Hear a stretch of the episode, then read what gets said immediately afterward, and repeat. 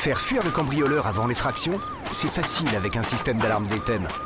DTEM, système d'alarme connecté, certifié et français. Du 15 octobre au 30 novembre, faites remplacer votre système d'alarme actuel par un système DTEM et bénéficiez de la sirène offerte. Plus d'informations sur www.dtem.fr et chez nos installateurs du réseau Proxéo. DTEM, c'est facile. 20h, 21h. Jean-Alphonse Richard sur RTL. L'heure du crime. Bonsoir, très heureux de vous retrouver dans ce numéro euh, nouveau de l'heure du crime, dernier épisode ce soir euh, de cette semaine spéciale consacrée aux grands rapts qui ont marqué l'histoire, ces enlèvements toujours spectaculaires, aussi bien dans leur scénario, leur déroulement et dans leur conclusion, mais aussi et surtout tous dévastateurs pour les victimes et leurs familles. C'est une constante qu'on a pu observer depuis le début de la semaine dans chacune des histoires que nous avons racontées, le rapt de la petite mélodie, euh, le baron pain ou bien encore la fille de Frédéric Dard, à chaque fois, la vie d'après n'a plus jamais été la même.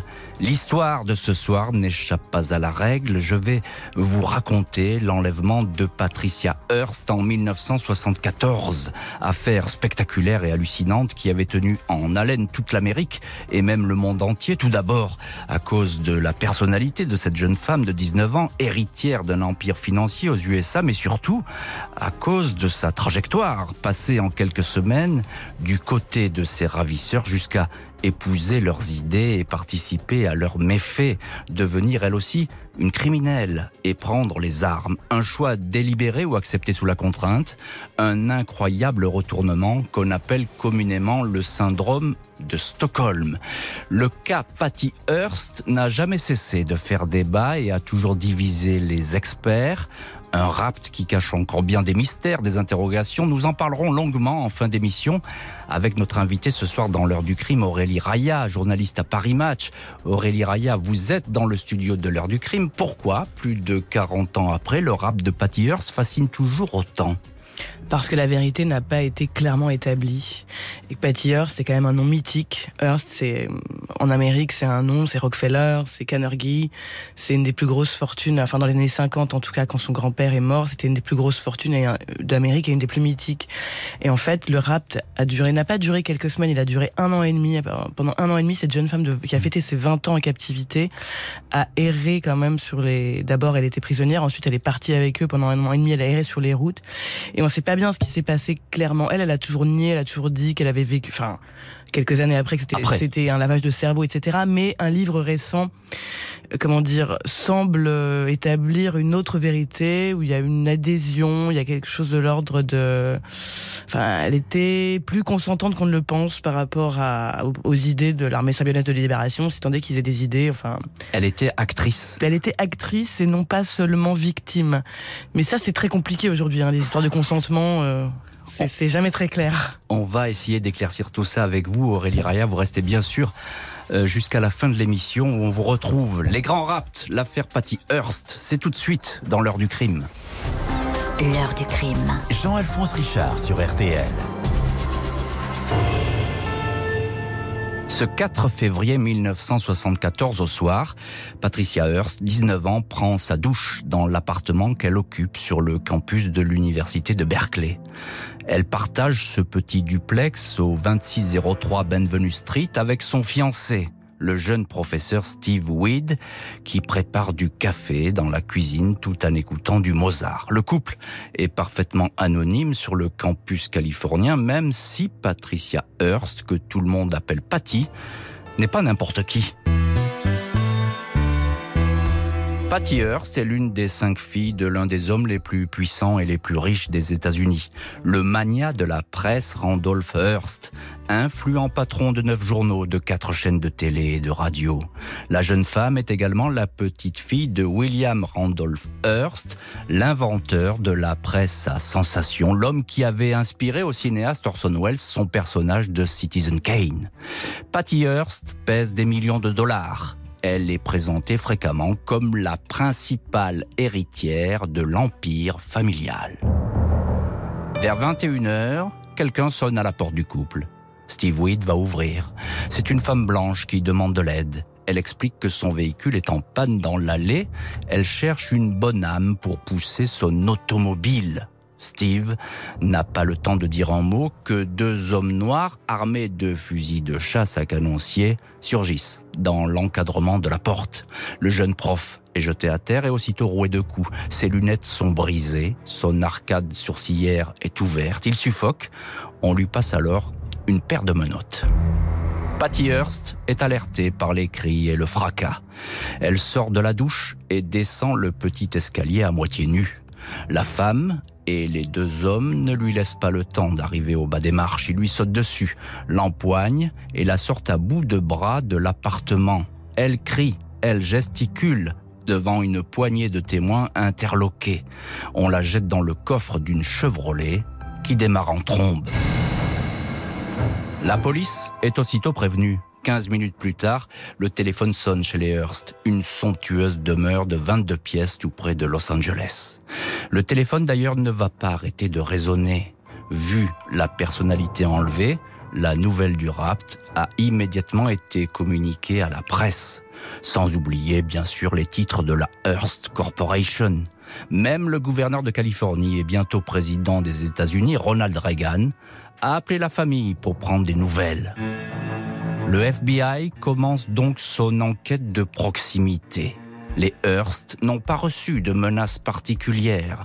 Patricia, Patty, n'avait pas de mauvaise fréquentation, même si sa mère, Catherine, ne lui a jamais pardonné de ne plus aller à la messe le dimanche et d'avoir annoncé son mariage avec Steve Weed, un homme plus âgé qu'elle et en qui elle voit un chasseur d'héritières. Son père, lui, n'a aucun reproche à faire à sa troisième fille. C'est de loin sa préférée. Il va d'ailleurs faire publier un communiqué dans l'un de ses journaux, le San Francisco Examiner, pour promettre qu'aucune poursuite ne sera engagée contre les ravisseurs s'ils lui rendent sa fille. Même si l'héritière est une proie alléchante, les policiers ne croient guère à un kidnapping ordinaire sur fond de grosses rançons. Ils voient plutôt derrière le rapt la main de l'un de ces groupes révolutionnaires gauchistes qui pullulent sur le campus de Berkeley, mais aussi à San Francisco et Los Angeles. Un groupe d'extrémistes noirs est la première piste évoquée. Ces ultras de la cause afro-américaine ont fait parler d'eux ces derniers mois à San Francisco en menaçant et attaquant des blancs mais la présence d'une fille blanche parmi les ravisseurs de l'appartement ne cadre pas avec ce scénario cousu main. Le FBI manque d'indices et le FBI perd du temps. L'enquête est en fait totalement au point mort, pas vraiment de directive pour lancer des perquisitions ou décider de certaines interpellations. La police comme la famille, va devoir attendre trois jours pour être fixé et recevoir la toute première revendication. Il s'agit d'un communiqué de sept pages signé par un obscur groupe anticapitaliste, antiraciste, anti-prison, antimilitariste et surtout très violent, la mystérieuse armée de libération symbionnaise l'ALS, dont l'emblème est un cobra à sept têtes, la symbiose de sept principes qui vont de à la foi, en passant par la créativité, un méli-mélo idéologique que personne ne comprend. Le communiqué de l'ALS a été déposé dans la boîte aux lettres de la radio KPFA, l'une des radios du campus de Berkeley. Le communiqué ne présente pas d'exigences très précises mais porte la signature de l'organisation. Mort à l'insecte fasciste qui ravage la vie du peuple. Cette même signature qui avait été apposée le 6 novembre 73 pour revendiquer la mort d'un enseignant noir d'Auckland, Foster Marcus, tué avec des balles au cyanure, considéré comme un traître trop proche de la communauté blanche. Une bande audio accompagne le communiqué et on y entend la voix de Patty Hearst. Maman, papa, je vais bien. Um, I had a few scrapes and stuff, but um, they've washed them up and they're getting okay. J'avais quelques égratignures, mais ils les ont soignées. J'avais attrapé un rhume, mais ils m'ont donné des médicaments. I'm not being starved or beaten. Je ne suis pas affamée ou battue ou effrayée inutilement. La jeune femme ajoute aussitôt Ces gens-là ne sont pas une bande de fous, ils ont été très bien avec moi, ils sont prêts à mourir pour ce qu'ils font. Je veux sortir de là et le seul moyen d'y parvenir, c'est de faire ce qu'ils te demanderont, papa. S'il te plaît, fais-le et fais-le vite. Patty Hearst parle sous la contrainte, otage d'un groupuscule clandestin qui a déjà tué et semble déterminé, avec cet enlèvement, à lancer une campagne de terreur. Quoi qu'il demande, les vœux des ravisseurs seront exaucés. Randolph Hearst, son père, est prêt à tout pour revoir au plus vite sa fille vivante, mais c'est une toute autre femme, une totale inconnue, qui peu à peu va lui faire face. La première semaine du rapt, le FBI a perdu du temps, manque d'informations et de coordination. La police fédérale n'a pas jeté assez vite ses filets sur l'armée de libération symbionnaise, l'ALS, qui a revendiqué le kidnapping de Patricia Hearst. D'autant plus que ce groupuscule, même s'il prône l'ultra-violence, même s'il a déjà tué, n'est pas une entité très puissante. Une vingtaine d'illuminés au maximum, principalement des blancs, contrairement à ce qu'ont longtemps cru les autorités, et une majorité de jeunes femmes. Parmi elles, une caissière, une maquilleuse, une femme de médecin. Tout ont basculé du jour au lendemain dans cette vie clandestine et ont même changé leurs prénoms pour des prénoms sud-américains. Le FBI tente donc de rattraper son retard en lançant des investigations dans une bonne partie de la Californie, autour de Los Angeles et de San Francisco. Plus de 50 000 avis de recherche sont distribués dans les commissariats. Les trois premières semaines du rapt, pas moins de 5 000 personnes sont interrogées, parfois sans aucun ménagement. Les informateurs habituels sont sollicités, mais cette séquestration-là n'est pas crapuleuse et ils ignorent tout des révolutionnaires de l'ALS. Dans le manoir familial assiégé par les journalistes, la famille de Patty Hearst mène également l'enquête. Le père de la jeune femme est prêt à tout pour retrouver sa fille. Il a transformé une partie de la maison en cellule de crise. Trois secrétaires ont été embauchés pour répondre au téléphone et examiner toutes les lettres reçues, même les plus farfelues.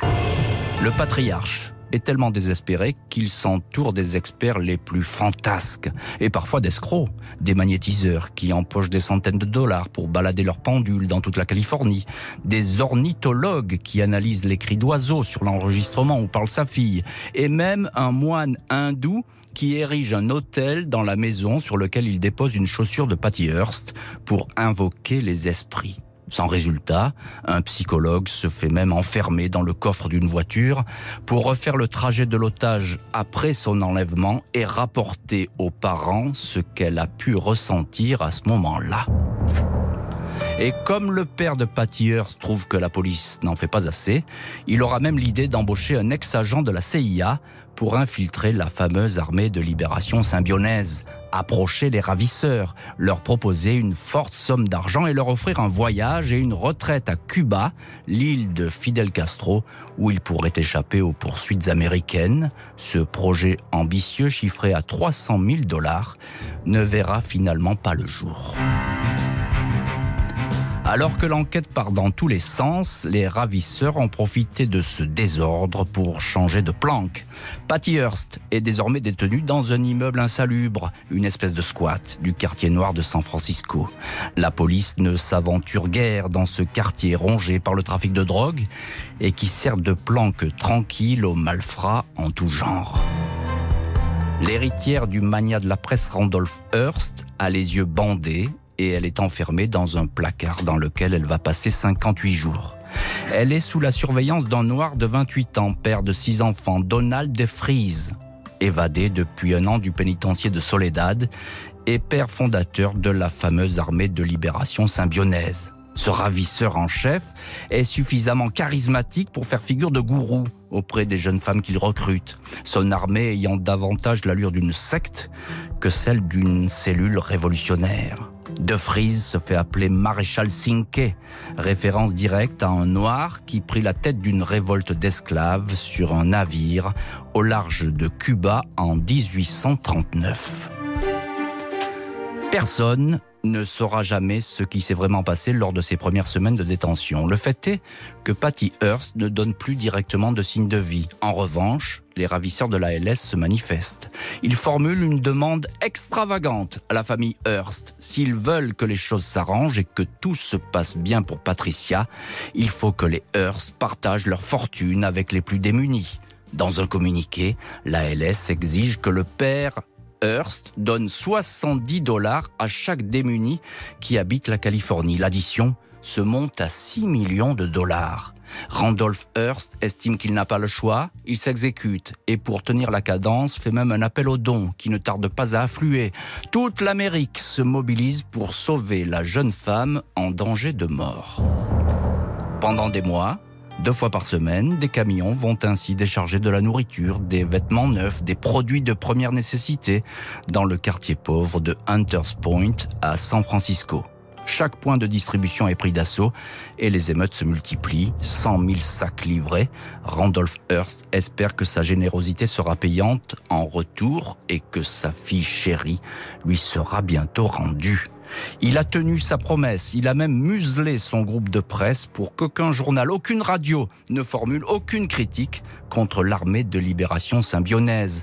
Même au sein du journal historique du groupe, l'ultra-conservateur San Francisco Examiner, les articles sur les ravisseurs sont censurés.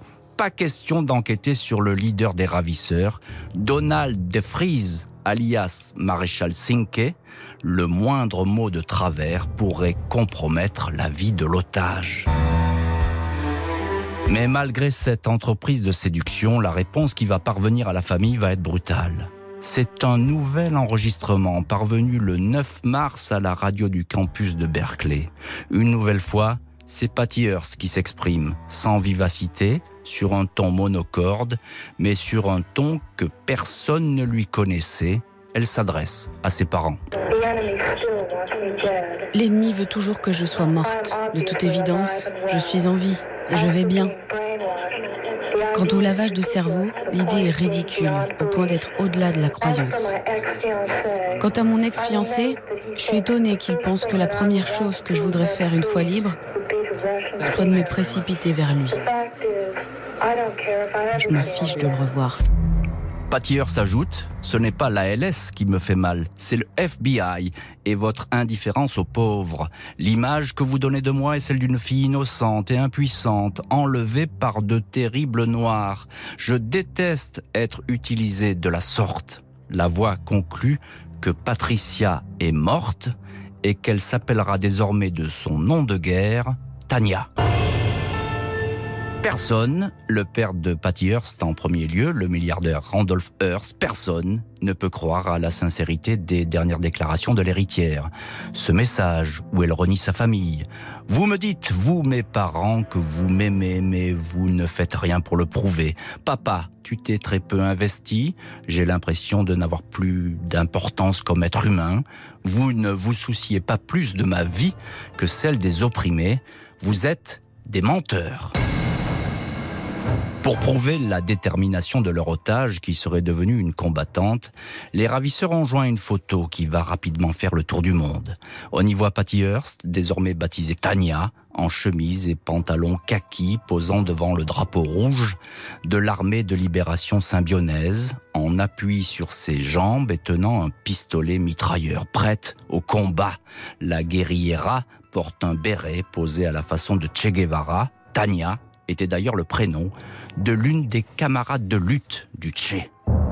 Pour les parents, cette photo est une mise en scène sordide. Il est évident que Patty a été obligée de poser ainsi et qu'elle agit sous la contrainte. Forcée de prononcer des paroles auxquelles elle ne croit pas, de lire un texte préparé par ses ravisseurs, Patricia a très certainement été droguée. On vous fait dire n'importe quoi avec un revolver sur la tempe, dit Hearst à un collaborateur. Le FBI est un peu plus méfiant. Les enquêteurs font remarquer que le chef des ravisseurs, Donald Freeze, introuvable et en cavale, est un as de la manipulation mentale. Il est charismatique, il a un don pour séduire de nouveaux adeptes, le plus souvent des femmes, et pour les transformer ensuite en guerrières acquises à sa cause. L'Amérique profonde ne croit pas aux élucubrations de Patty Hearst. Elle s'apitoie sur le sort de cet otage qui n'est pas maître de ses mouvements et doit se plier aux exigences d'une bande de maniaques. Des messes sont organisées pour le salut de la fille Hearst, qui serait en train de subir un lavage de cerveau. Le 14 avril 1974, à 9h50 du matin, la banque Hibernia de San Francisco ouvre ses portes. Les premiers clients entrent dans l'agence au coin de la 22e avenue. Soudain, trois femmes et un homme, armés de pistolets mitrailleurs et de fusils à canoncier, font irruption. Quelques clients se jettent à terre. Toute la scène est filmée par les caméras de surveillance. L'homme barbu qui porte un chapeau et un imperméable n'est autre que de Frise, le maréchal Cinque, le chef de l'armée de libération symbionnaise. Le braqueur et les braqueuses ne sont pas masqués. Les trois femmes qui l'accompagnent se prénomment Émilie, Camilla et Tania. Celle-ci, vêtue d'un caban sombre, mitraillette au poing, se présente. La voix, selon les témoins, est tout d'abord hésitante. Je suis Tania, Patricia Hearst, dit la jeune femme brune. Puis le ton se serait fait beaucoup plus ferme. C'est un hold-up. Si un fils de pute bouge, je lui fais sauter la cervelle. Le hold-up ne dure que 5 minutes. 10 960 dollars emportés par le gang de la LS qui n'a pas hésité à tirer en direction d'un retraité et du propriétaire d'une boutique d'alcool qui se trouvait sur leur chemin, tous deux légèrement blessés. Les braqueurs disparaissent à bord de deux voitures. Tout le monde se retrouve dans l'appartement qui sert de planque. On célèbre ce grand coup et le baptême du feu de Patty Hearst, en ouvrant des bières et en jetant les billets de banque en pluie dans le salon. Avec ce braquage, le visage de Patty Hearst, en otage, contrainte et malmenée, change du tout au tout. 70 jours après le rapt, c'est désormais celui d'une passionnariat, d'une communiste, comme l'écrivent les journaux conservateurs, d'une révolutionnaire qui apparaît. Les photos du hold-up captées par les caméras de surveillance sont effarantes. Randolph Hearst n'en démord pas. Il continue de penser que sa fille a agi sous la menace. Il va même jusqu'à imaginer un sosie de sa fille. Le FBI partage le sentiment de la famille Hearst. Les policiers estiment que Patty a agi comme une automate et qu'elle n'est maître ni de ses gestes ni de ses mots. Peine perdue, le procureur général de Californie, William Saxby, estime après une courte enquête que Patricia Hearst n'est plus un otage ni une victime, mais une criminelle qui doit rendre des comptes. Patty Hearst ne mérite plus aucune compassion. Elle est activement recherchée et sa photo, avec la mention Wanted, épinglée avec celle de ses complices dans tous les commissariats. Quasiment un mois jour pour jour après le hold-up de la banque, le 16 mai 1974 vers 16h, Patricia Hearst circule au volant d'une camionnette dans la ville d'Inglewood tout près de Los Angeles. Le véhicule s'arrête sur Crenshaw Boulevard devant un magasin de sport. Un homme et une femme, William et Emilia Harris, deux membres de la LS, descendent du véhicule. Pas de braquage programmé, mais un peu de shopping. Sauf qu'au bout de quelques minutes, les événements prennent une toute autre tournure. Le couple a été surpris en train de voler des chaussettes de tennis. William Harris a tenté de sortir une arme, mais il est menotté. Quand elle aperçoit la scène derrière son volant, Patty Hearst tire immédiatement sur la vitrine du magasin avec un pistolet mitrailleur, puis continue d'arroser la façade avec un pistolet semi-automatique. L'héritière Hearst dira plus tard avoir tiré au-dessus des têtes sans viser personne en particulier. Dans le fracas, et la confusion. Patty Hearst et le couple Harris parviennent à s'enfuir. Dans leur course, ils changent à trois reprises de véhicule. Dès que le nom de Hearst a circulé, elle a immédiatement été reconnue par les témoins. Pas moins de 50 policiers du FBI arrivent sur les lieux de la fusillade.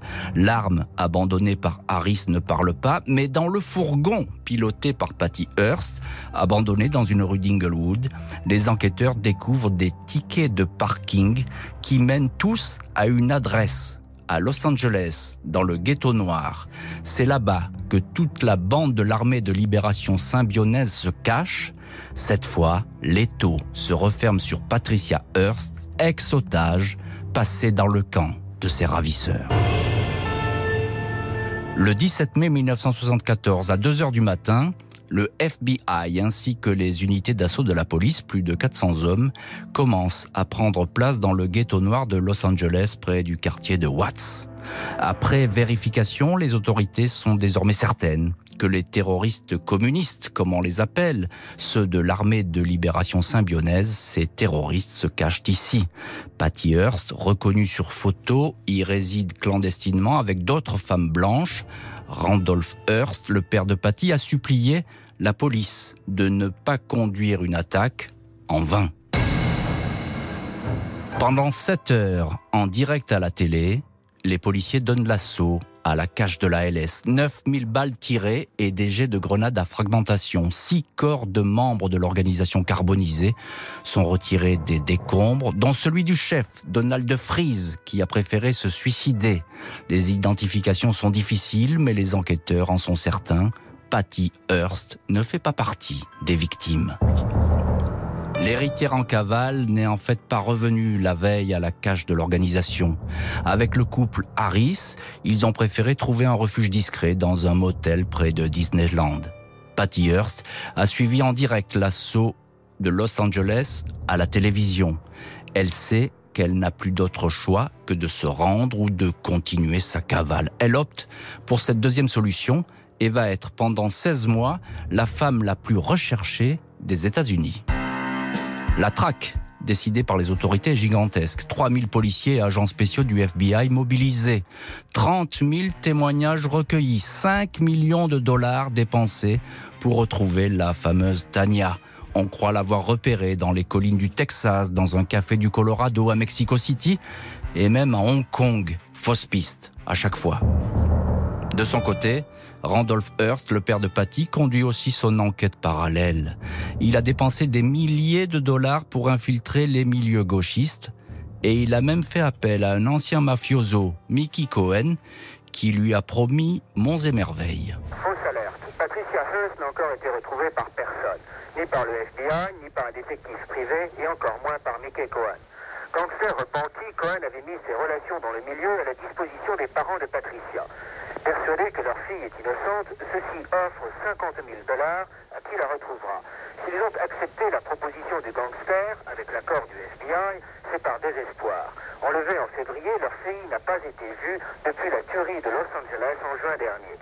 Cohen a cru beau devoir annoncer ses relations avec les Hearst. Il a affirmé aux reporters d'une station de télévision qu'il savait où se cachait leur fille il y a dix jours. S'il n'en avait averti ni la police ni les Hearst, c'était tout simplement pour éviter à Patricia de finir en prison. Sans dire catégoriquement que le récit de Cohen est une fable, le FBI en doute. Et devant la publicité faite à ces déclarations, Cohen est de moins en moins catégorique. Cohen le fou est un surnom dont il ne veut pas. Finalement, c'est dans le quartier de la Mission, à San Francisco, que Patty Hearst est arrêtée le 18 septembre 1975. Les Harris, le couple parti avec elle en cavale, a été reconnu par des agents du FBI. Pas de résistance ni de coup de feu. L'héritière Hearst ne dit rien mais paraît toujours brûlée de la flamme révolutionnaire. En sortant de la maison, dans un t-shirt à rayures, elle lève le poing et sourit au photographe accouru sur les lieux. Une heure plus tard, elle signe son registre d'écrou de son prénom de combattante, Tania. En face du mot profession, elle inscrit guérilla urbaine. Patty Hearst ne reste que quelques jours en détention. Son père a payé la caution 500 000 dollars et récupéré sa fille dans le manoir familial. Le 4 février 1976 s'ouvre le procès de Patricia Hearst pour attaque à main armée. Sur son banc d'accusés, on croit voir ce jour-là une autre femme. Après avoir été la redoutable Tania, serait-elle redevenue la douce Patty? Elle est vêtue d'une robe de jeune fille sage, elle sourit à ses parents. Patty Hearst explique qu'elle a toujours agi sous la contrainte. Elle dit avoir subi une espèce de dressage dans des conditions extrêmes, des jours et des jours dans un placard, violée à plusieurs reprises, soumise à la terreur et aux menaces de mort, 39 jours de procès et jamais aucune revendication politique, aucun mot de compassion pour ses anciens camarades de lutte. Les experts psychiatres n'arrivent pas à trancher le cas Patricia Hearst. La notion de syndrome de Stockholm est alors balbutiante. Il s'agit du moment où l'otage développe vis-à-vis de ses geôliers de la sympathie, de l'affection, au point parfois de les défendre et même d'approuver leur combat. La riche héritière aurait-elle subi cette emprise au point de changer de personnalité? C'est ce que martèle son avocat, Maître Bailey, et sa famille. Le 20 mars 1976, Patricia Hearst est déclarée coupable d'attaque à main armée. Condamnée à 7 ans de prison, peine ramenée à 2 ans par le président américain Jimmy Carter. À sa sortie de détention, elle porte un t-shirt sur lequel est inscrit Forgive me, pardonnez-moi. Elle se marie avec Bernard Shaw, le policier qui assurait sa sécurité lors du procès. Deux enfants et la volonté qu'on oublie désormais son visage. Mais lequel? Celui de Patty ou celui de Tania Je pense que c'est parce que j'étais Patricia Hearst. Si je n'avais été personne, uh, rien de tout ça ne serait arrivé. Patricia Hearst a été définitivement graciée par le président Clinton le 20 janvier 2001. Jean-Alphonse Richard sur RTL, l'heure du crime. L'heure du crime qui, toute cette semaine, a été consacrée au grand rapt et où l'on vient de raconter l'incroyable histoire de Patty Hearst, otage ou non, victime ou pas, manipulée ou manipulatrice. On en parle ce soir dans l'heure du crime avec notre invitée Aurélie Raya, journaliste à Paris Match, qui a enquêté sur le cas Patricia Hearst. Je le disais dans le récit, personne ne s'est vraiment fait une idée de la vraie personnalité de Patty Hearst. Aurélie Raya, est-ce qu'elle est encore euh, aujourd'hui un véritable mystère? Aujourd'hui, oui, parce que elle plaît dans l'emprise. Mais en plus, depuis, depuis qu'elle a été graciée, en fait, et même avant, elle n'a plus jamais fait parler d'elle. Elle est très discrète. Elle a vécu avec son mari, ses enfants, du côté de San Francisco. Il, y a, il se vraiment, elle, ah non, cela dit non, elle a fait des films. Elle a fait des films avec John Waters, qui est un type assez euh, excentrique et original. Donc, elle a quand même un peu essayé de de sortir de son de sa vie quotidienne euh, pour s'amuser un peu. Mais sinon le mystère demeure un peu euh, quand même. Et en plus elle a fait interdire une mini-série qui devait être produite à propos de son histoire, mais qui était qui était euh, fond, basée sur un livre de Jeffrey Toobin où il y a une grande enquête de. En fait, ce journaliste a enquêté pendant quatre ans à partir d'archives très précises de la police, des anciens de l'ASL qui restent, ceux qui sont vivants, et lui il donne un tableau beaucoup plus contrasté de la personnalité de Patty Hearst, beaucoup plus sombre. C'est-à-dire vous. Bah, c'est-à-dire qu'en fait il met en doute euh, sa parole. Lui il est plus il, explique dans son livre qu'elle a été à un moment active, qu'elle aurait pu se sauver à plusieurs reprises. Quand elle est euh, devant le magasin de sport, elle a des armes, elle a des armes semi-automatiques. Le couple Harris, ils sont en train de se faire arrêter. Elle aurait pu partir, partir, euh, s'en aller. Elle les sauve, elle tire, dans elle tire en hauteur. Dans, la vitrine. Dans la, ouais, elle tire, donc eux, ils se sauvent avec elle à aucun moment elle euh, elle dit que ça a été un déclic pour elle elle a dit que c'était un déclic pour elle plus tard qu'elle s'est sentie euh, comment dire avec eux qu'elle pouvait pas les, abandonner donc ça c'est déjà très étrange et ensuite le lendemain six, personnes de la SL, il y en avait quand même pas beaucoup, hein, meurent dans des conditions atroces, brûlées dans une maison. Oui, lors de l'assaut de la lors police. Lors de l'assaut. Elle, là, elle aurait pu euh, se rendre, en fait. Elle aurait mm. pu partir. Elle aurait pu... Euh, en fait, sa cavale continue pendant un an. Et pendant un an, elle prépare des attaques de banque. Mm. Elle, euh, elle tombe amoureuse d'un type avec qui elle vit dans la clandestinité. Elle se, elle se balade entre San Francisco et New York. pas librement, mais enfin, elle aurait pu à tout moment aller dans un commissariat et dire « Je suis Patty Hearst, j'ai été enlevée. Et, elle ne va pas le faire. Elle ne le fait pas. Et, elle ne le fera pas. Non. Euh, alors il y a euh, un grand paradoxe dans l'histoire Patilleur, c'est que c'est effectivement une, une femme qui parle beaucoup. Euh, elle s'est confiée, elle a fait un livre, mm. elle, a parlé à son procès, elle a fait des interviews, mais finalement on ne sait pas grand-chose de ce qui lui est arrivé. Et notamment de ses conditions de détention. Qu'en est-il exactement? Est-ce que c'était vraiment euh, difficile? Oui, oui, c'était atroce. Franchement, c'était atroce. Pendant le premier mois, elle est enfermée dans une cabane de 2 mètres de, de long, 2 mètres de hauteur. Elle a un bandeau sur les yeux. Elle peut pas se laver. Elle peut rien faire. Il y a la radio qui est en permanence un bruit euh, très fort pour empêcher qu'elle puisse écouter ses geôliers. C'est la maison est sordide. C'est sordide. Mmh. Et peu à peu, comme elle est quand même assez intelligente et assez instinctive, elle comprend qu'il faut qu'elle se rapproche d'eux, qu'elle puisse leur parler, qu'elle puisse établir un contact pour leur faire comprendre que elle, enfin, pour s'en sortir, pour être en vie. Elle veut, elle veut vivre. Donc elle s'adapte, elle commence à leur parler, elle, elle, devient amie avec une des, une des ravisseuses. Donald Sink, lui, il commence à lui expliquer que ça serait utile si elle rejoignait la cause. elle, elle dit aujourd'hui qu'elle a été forcée, mais en fait, elle, c'est plus, la zone est plus grise. On est dans une zone grise. Dans une zone grise. Mais après, à la limite, ça, on peut dire encore qu'elle est forcée. Le problème, c'est la cavale d'un an après, quand tous meurent et qu'elle continue, en fait. Qu'elle continue toute seule, quasi, avec deux, avec euh, les Harris qui sont plus ou moins là, mais elle n'est pas tout le temps avec eux. Elle, avec d'autres adeptes qui qu'elle rencontre, mais ça, ça devient une cavale, en fait elle, elle n'a aucun moment, elle se dit tiens, je, vais arrêter. Et c'est ce que dira euh, son, avocat d'ailleurs au, procès, et puis ses parents qui nous vont cesser de le répéter, c'est on lui a volé sa personnalité. Hein, c'est le fameux syndrome de Stockholm qu'on a évoqué, mais on dit maintenant qu'elle a trois, il y a trois personnalités, celle d'avant, celle pendant et celle d'après. Et qu'il est impossible d'avoir la vraie Patty Hearst, qu'on a des, fragments d'elle dans chacune des périodes, hmm. mais qui s'est trop dissociée. Elle-même plaide d'une sorte aujourd'hui, ce qui est, on en parle de plus en plus, d'une sorte de dissociation. C'est-à-dire, elle dit qu'elle n'était pas elle-même pendant cette période et qu'on peut pas la juger à partir de cette période où elle a, elle a subi des, vraiment des choses atroces. Elle a quand même été violée, elle a été enlevée, elle a été arrachée à sa vie d'avant et elle retrouvera plus jamais sa vie d'après. Son fiancé de l'époque qu'elle devait épouser, bah évidemment, elle l'épousera pas tout a changé dans sa vie.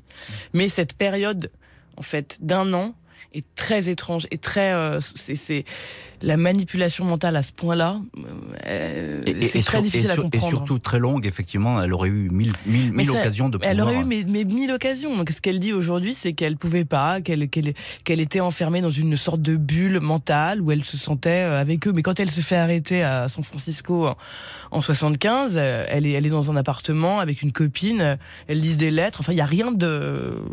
C'est pas... Y a, bon, elles ont des armes dans elles ont quand même des armes dans l'appartement. et, puis, il y, a quand même ce mouvement la LS, qui ressemble davantage à une secte qu'à un mouvement politique. Ouais, mais ils étaient vraiment pas nombreux. Hein. D'embrigadement. Euh, ouais, ils étaient 15. Assez puissants. Il y en a la moitié qui sont morts, les trois quarts. Euh, c'est un peu n'importe quoi quand même cette histoire. Elle a pu, elle a, elle a été amoureuse pendant, avec, pendant un an. Elle a vécu avec, avec un homme qui s'appelait Steve Solia avec qui elle a, elle a, fait des longues balades en forêt, avec qui elle a été peintre en bâtiment quand même, hmm. avec qui elle a préparé des attaques de banque. C'est très très étonnant tout ça. Hein. Un, mot euh, sur euh, Randolph Hearst, le milliardaire et donc le, père de Patty.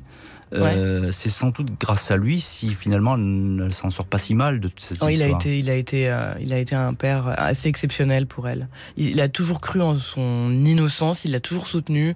Il a payé à chaque fois qu'il fallait payer. Il l'a recueilli après. Il lui a pas posé trop de questions. Après, d'ailleurs, il a été très aimant.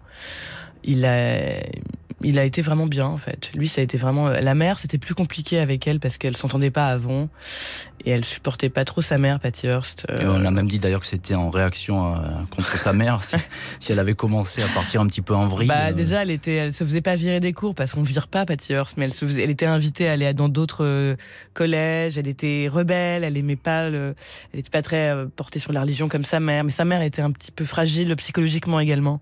Elle s'entendait pas du tout en fait. Alors Patty Hearst, il y a bien sûr euh, ses photos et la plus célèbre, c'est évidemment celle où elle pose en guerriera.